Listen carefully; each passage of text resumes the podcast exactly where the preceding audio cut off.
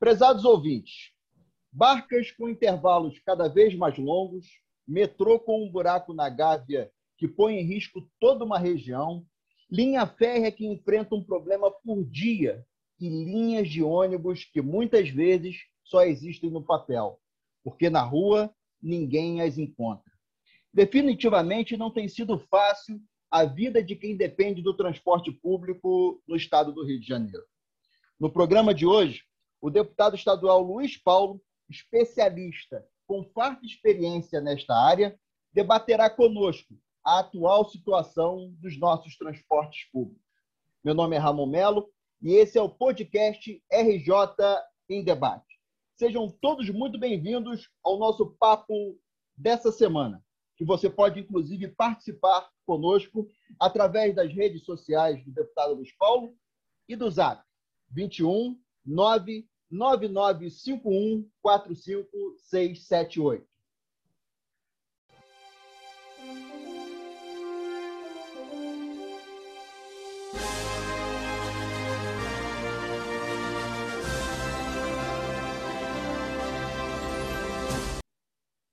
Deputado Luiz Paulo, como tem passado? Tudo agora caminhando um pouco melhor, né? visto que os indicadores de mortes, de contaminados, internações hospitalares devido à Covid-19 deram um bom arrefecimento, mas continuamos todos muito vigilantes, porque a pandemia ainda não passou, ainda precisamos ficar atento em relação ao distanciamento e o uso de máscaras. Perfeitamente, deputado. Assim como a pandemia, hoje o nosso papo vai tratar sobre transporte público, que na verdade interfere na vida de todos os fluminenses e cariocas. E para começar, a gente vai falar um pouquinho sobre as barcas. O estado do Rio de Janeiro tem um potencial hídrico enorme, mas cada vez mais está pior esse transporte marítimo no nosso estado. Essa questão, esse problema que tanto afeta os cidadãos que precisam transitar entre Niterói, Rio e Paquetá. O que é possível, deputado, na sua visão, que poderia ser feito no sentido de mitigar um pouco desse problema? O Ramon, a concessionária que explora a ligação por barcas Rio-Niterói, Rio-Paquetá, ela já não tem mais nenhum interesse nessa concessão, visto que é uma concessão que está lhe dando prejuízos. Para manter essa concessão, ela espaçou de uma maneira alarmante as viagens de barca para diminuir os custos e, por via de consequência, os prejuízos está sofrendo com isso. A população de Niterói, São Gonçalo, a população da cidade do Rio de Janeiro e principalmente os habitantes da ilha de Paquetá. Qual seria a possível solução? Não adianta querer insistir com uma concessionária que não quer mais ficar na concessão, até porque falta pouquíssimo tempo, salvo eu de memória, 2023 essa concessão está extinta. Então, competiria ao governo do Estado, via Secretaria de Transportes, fazer uma nova licitação para que tivéssemos um novo concessionário diante de um edital que definisse né, a periodicidade né, das viagens entre Rio e Niterói ao longo das 24 horas, como também para Paquetá. E também definisse como vai se dar a sustentação é, dessa nova concessão. Mas a velocidade de trabalho do governo do Estado é a mesma que um, a velocidade de um paquiderme ou de uma tartaruga. São lentíssimos. E nessa lentidão, o problema se agrava mas o caminho é uma nova licitação, porque o Estado, de per si, não tem nenhuma capacidade de assumir a gestão do sistema marcas. Não tem pessoal, não tem absolutamente nada. Então, volto a afirmar: é dar velocidade e contratar, via licitação, uma nova concessionária. Deputado, talvez todos não tenham essa informação, mas o senhor é, na verdade, um grande especialista no ramo, no transporte, né? tem mestrado, foi secretário de transporte na cidade do Rio de Janeiro, como vice-governador do saudoso Marcelo Alencar, conduziu é, a, a pasta da coordenação de infraestrutura e tocou muitas obras, inclusive a expansão do metrô até a Pavuna. Uma situação hoje lamentável que existe no nosso estado, na questão de metrô, é o metrô da Gávea, deputado. Essa obra que está paralisada e põe em risco toda essa região. Situação que está acontecendo ali, deputado? Ô, Ramon, veja. O governo do Estado, hoje em dia, não pode nem alegar falta de recursos, né?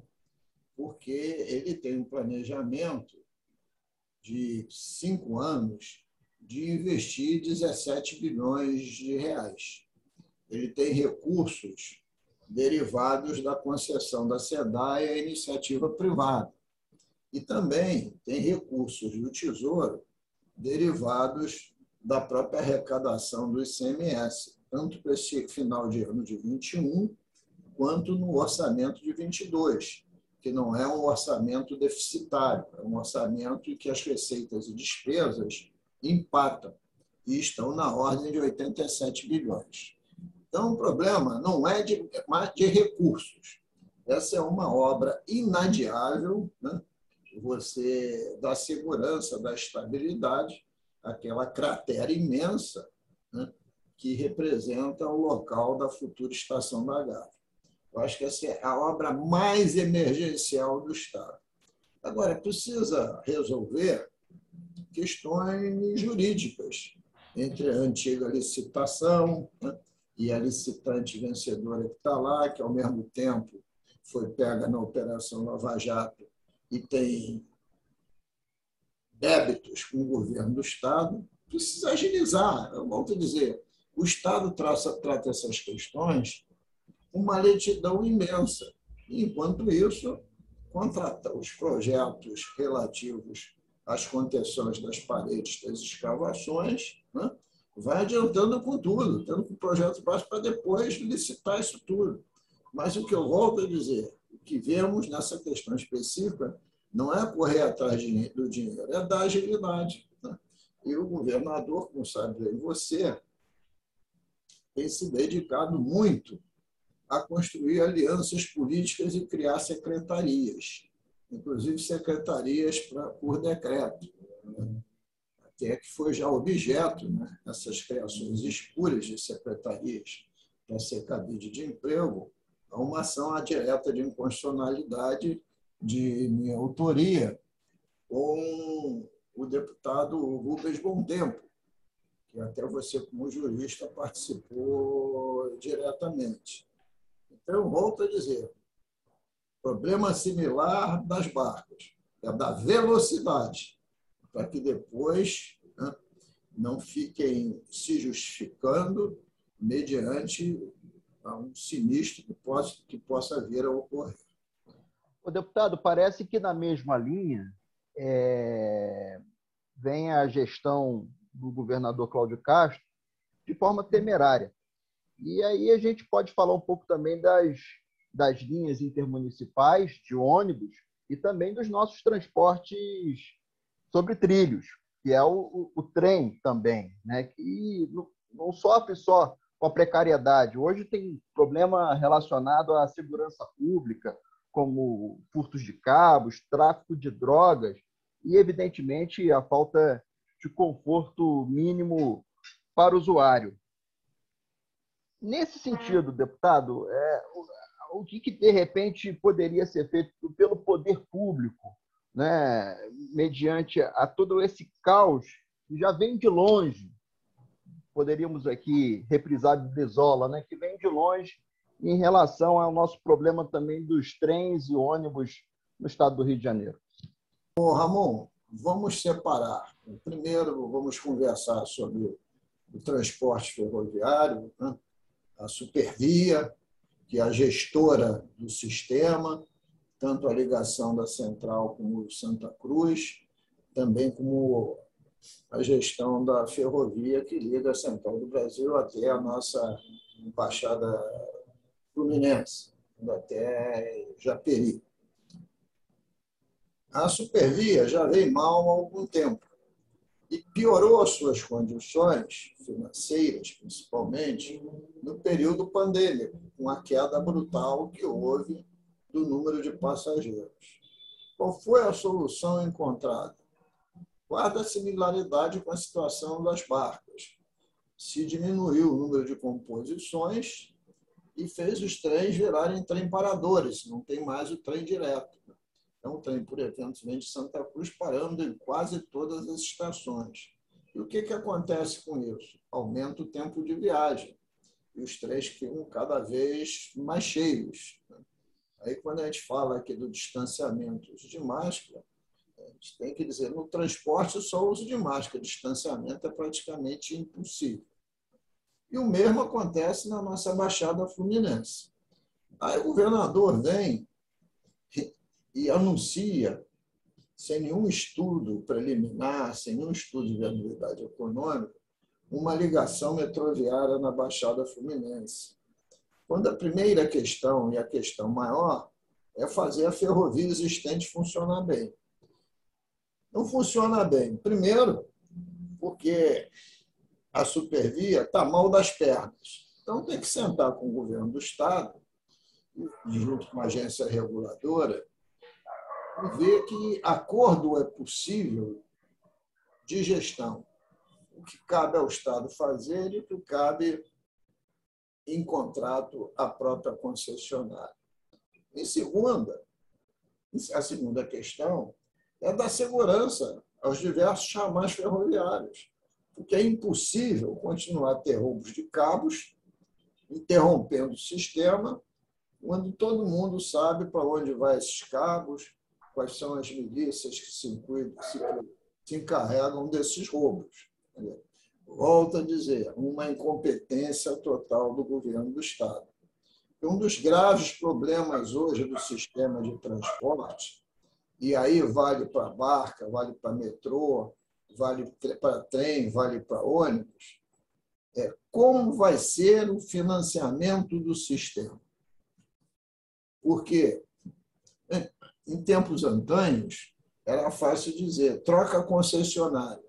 Mas se tem um sistema que está falido, não há concessionária para trocar, porque ninguém vai querer.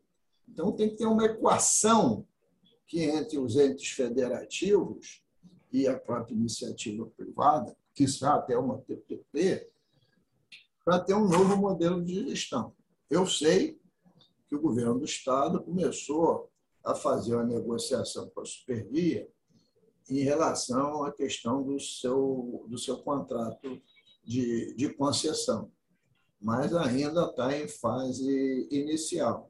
A própria Assembleia Legislativa, a deputada Lucinha, pediu uma abertura de CPI sobre esse tema, que já foi aprovado no parlamento, está se aguardando os líderes dos mais diversos partidos indicar os membros dessa CPI. Então, essa é a questão do transporte ferroviário. Para o transporte intermunicipal por ônibus, esse é um problema maior ainda, porque depois da Operação Lava Jato, que atuou muito firme em relação aos desvios de caminho, à corrupção, que existia na, na FETransport, o filé mignon desse período foi embora. Né? Filé mignon do dinheiro das passagens dos usuários. E essas linhas hoje, muitas têm sido devolvidas, as outras estão em solução precárias, e também não tem uma equação para isso. Então, não há como você não ter um estudo sério, né, que não vale só para a região metropolitana do Estado do Rio de Janeiro, vale para o Brasil inteiro, de como vai ser o financiamento do sistema de transporte. Agora, nós não temos estratégia nenhuma na União, nem, mais, nem nos governos do Estado, está-se com. Eu, eu considero que o sistema de transporte é uma bomba relógio com data para explodir. E volto a afirmar, está todo mundo muito lento na busca dessa, dessa solução. Eu fico aqui, o Ramon, muitas vezes indignado, porque vejo o governador Cláudio Castro falar que uma das soluções para o nosso Estado é a logística.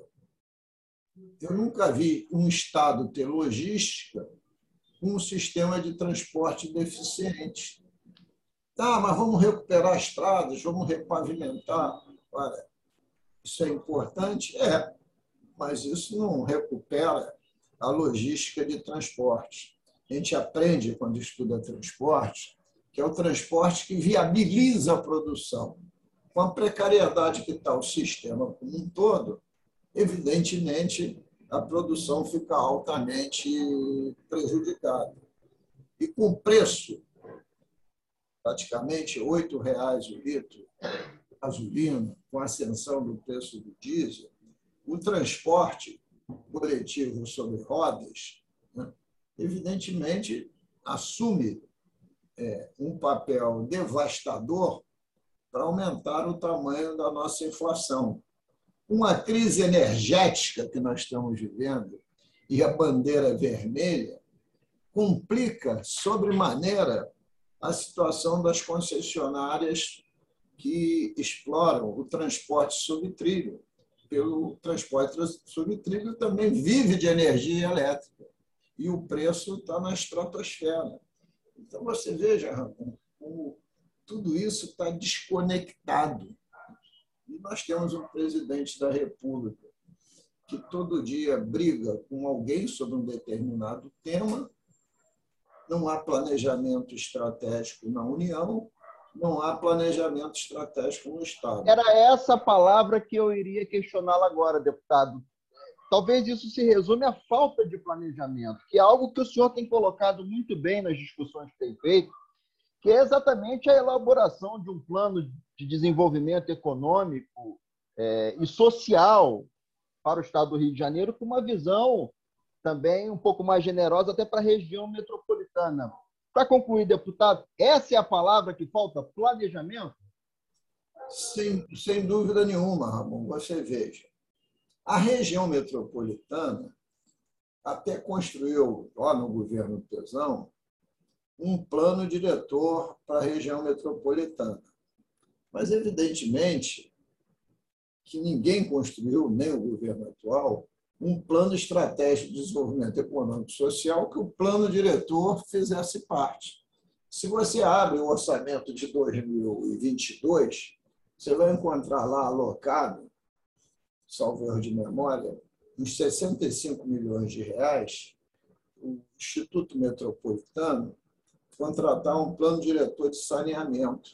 Não vai contratar um plano diretor de saneamento depois já ter concedido toda a área de saneamento iniciativa privada, é realmente tudo, tudo é um despropósito. Né? Por isso que eu volto a insistir. Quando o governador vem a público, eu tenho um plano, um pacto para o Rio de Janeiro, um plano de investimento para os próximos cinco anos, 17 bilhões, e você começa a analisar esse plano de investimento, nada tem uma visão estratégica é um monte de investimentos arrolados sem ter uma planificação prévia. Por via de consequência, não vai acontecer. Passa a ser um blefe político é, é, eleitoral.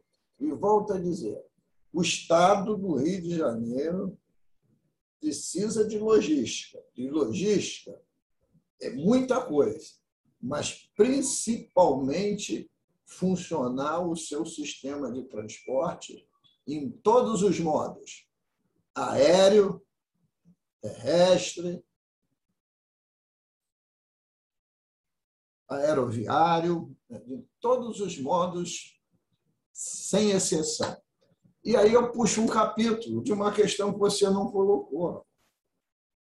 Até no transporte aéreo, estamos vivendo um drama, porque vem a União, que é quem manda nos aeroportos, resolve fazer uma licitação que quer dar ao aeroporto Santos Dumont a função, quiçá de um dia, ter transporte internacional e aglutinar né, a grande imensa maioria dos transporte aéreo é, de qualquer distância entre as diversas unidades federativas. Com isso, esvazia o galeão e vai passar os voos internacionais, seguramente para outros aeroportos, tanto de Minas quanto de São Paulo. Quando o aeroporto internacional do Galeão tem que ser um hub, tem que ser o ponto que integre os, os voos internacionais e as, as conexões de voo local, de voo entre as nossas unidades da federação. O projeto correto é o, o, o aeroporto internacional, como diz o nome do Galeão, ter os voos internacionais e as conexões.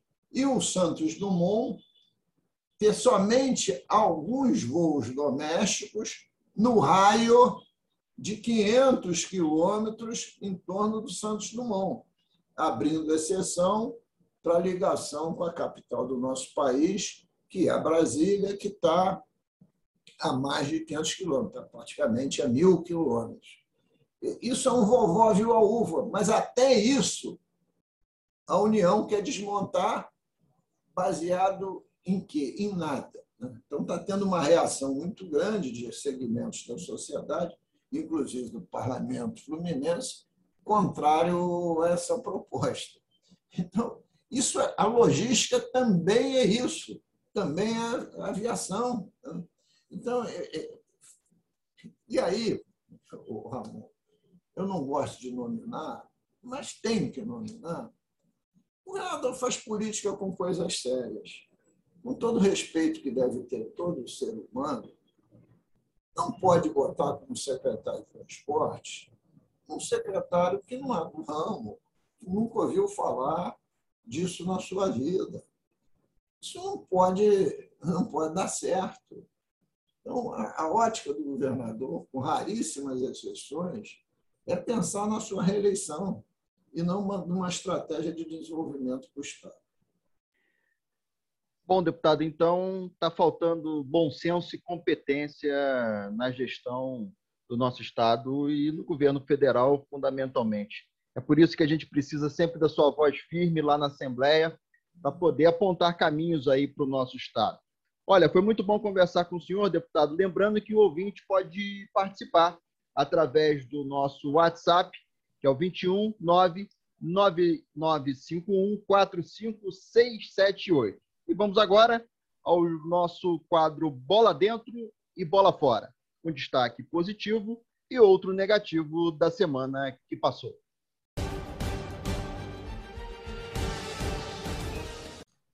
Bola fora da semana vai para a não participação do presidente Bolsonaro na reunião ambiental intitulada COP26.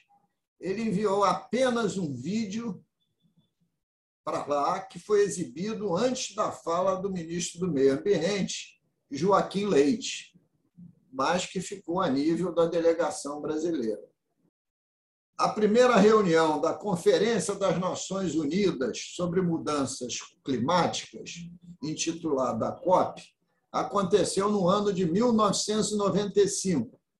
E essa chama-se COP 26, porque é a 26 reunião. Essa COP 26 está sendo realizada em Glasgow, na Escócia, e se estende até 12 de novembro. O Brasil é o sexto maior emissor de gases do planeta. Os maiores emissores de carbono do país é verificado pelo sucessivo desmatamento, principalmente pelo corte ilegal de árvores e pela agropecuária. Juntos, os dois somam quase 70% das emissões de carbono do país este processo de desmatamento acarreta vários fatores que se somam à complexidade das agressões ao meio ambiente. A perda da biodiversidade, o empobrecimento do solo, a emissão de gás carbônico na atmosfera e as alterações climáticas e erosões. Alterações climáticas que cada vez mais estamos sentindo em cada uma das unidades federativas. Agora, o Brasil, através do seu ministro, anunciou nova meta climática, um, um aumento de redução das emissões até 2030. E aí nos perguntamos: é possível acreditar em algum compromisso do governo Bolsonaro, visto que corta verbas para a ciência, para a pesquisa e bate recorde de desmatamento? Então, é dentro desse clima que, infelizmente, se altera a cada minuto, que o Brasil se coloca como uma nação muito mal vista né, nas discussões ambientais do mundo, quando deveria ter uma posição de vanguarda. Porque eu volto a dizer, sob o ponto de vista ambiental, somos todos passageiros do mesmo barco. Ou vamos nos salvar juntos, ou vamos naufragar. A bola dentro dessa semana é para a campanha intitulada Novembro Azul, que nos lembra o mês mundial de combate ao câncer de próstata, promovendo a conscientização sobre os cuidados com a saúde, em especial, em especial, volto a reafirmar, né, na prevenção ao câncer de próstata. O câncer de próstata é a causa de morte de 28,6% da população masculina que desenvolve neoplasias malignas, isto é, câncer. A única forma de garantir a cura do câncer de próstata é o diagnóstico precoce. Porque com diagnóstico precoce, você pode cuidar desse câncer ou cirurgicamente, ou muitas vezes até com algum nível de radioterapia. É muito importante que todos nós participemos ativamente da divulgação da necessidade imperiosa do exame precoce, informando a todos os nossos amigos e parentes sobre a necessidade da prevenção principalmente aqueles que já completaram 50 anos ou mais. É necessário procurar um urologista né, na rede pública, aqueles que puderem na rede privada, mas todos precisam fazer o diagnóstico preventivo, isto é, a ida anual ao urologista.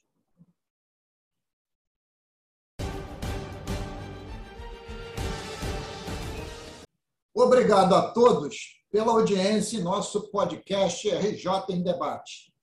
Estamos no ar semanalmente discutindo os principais temas do Rio de Janeiro e do Brasil. Até a próxima semana.